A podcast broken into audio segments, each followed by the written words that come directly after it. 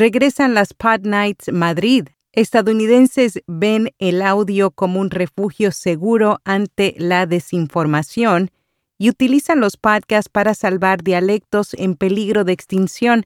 Yo soy Araceli Rivera. Bienvenido a Notipod hoy.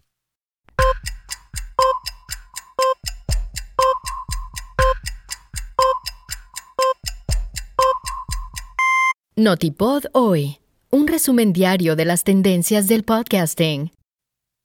Hace una semana anunciamos que el productor del podcast Jorge Marín Nieto lanzaría una campaña de crowdfunding para reactivar los encuentros Pod Nights Madrid. Ahora han informado que en tan solo 10 horas fueron capaces de acumular casi mil euros a través de todo tipo de apoyos.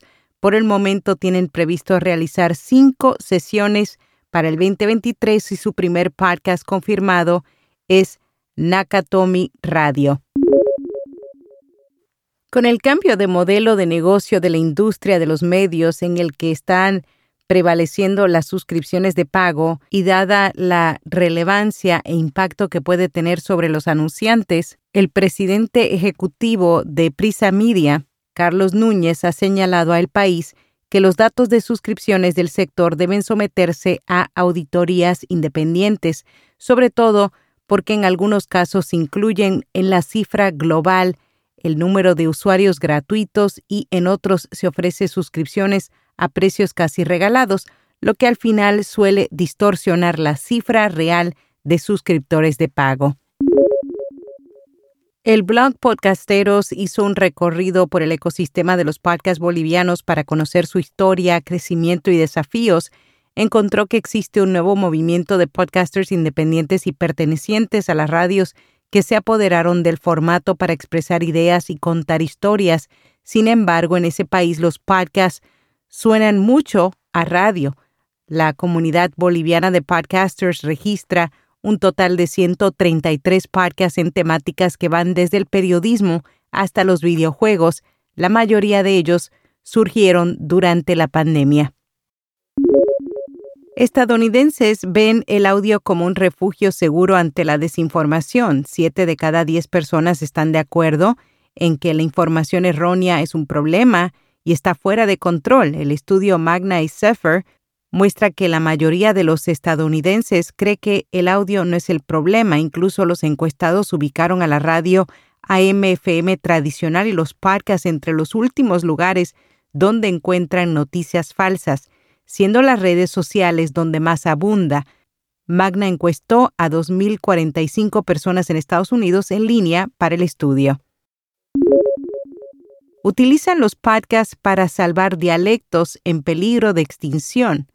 Un grupo de destacados podcasters británicos acordaron utilizar una palabra de las identificadas como al borde de la extinción para la Biblioteca Británica. De esta forma, planean devolverles la vida y reactivar su uso. Johnny Robinson, conservador principal de inglés y asesor del proyecto, también está alentando a las emisoras regionales a hacerlo sería interesante que este tipo de iniciativas se llevaran a cabo en el español.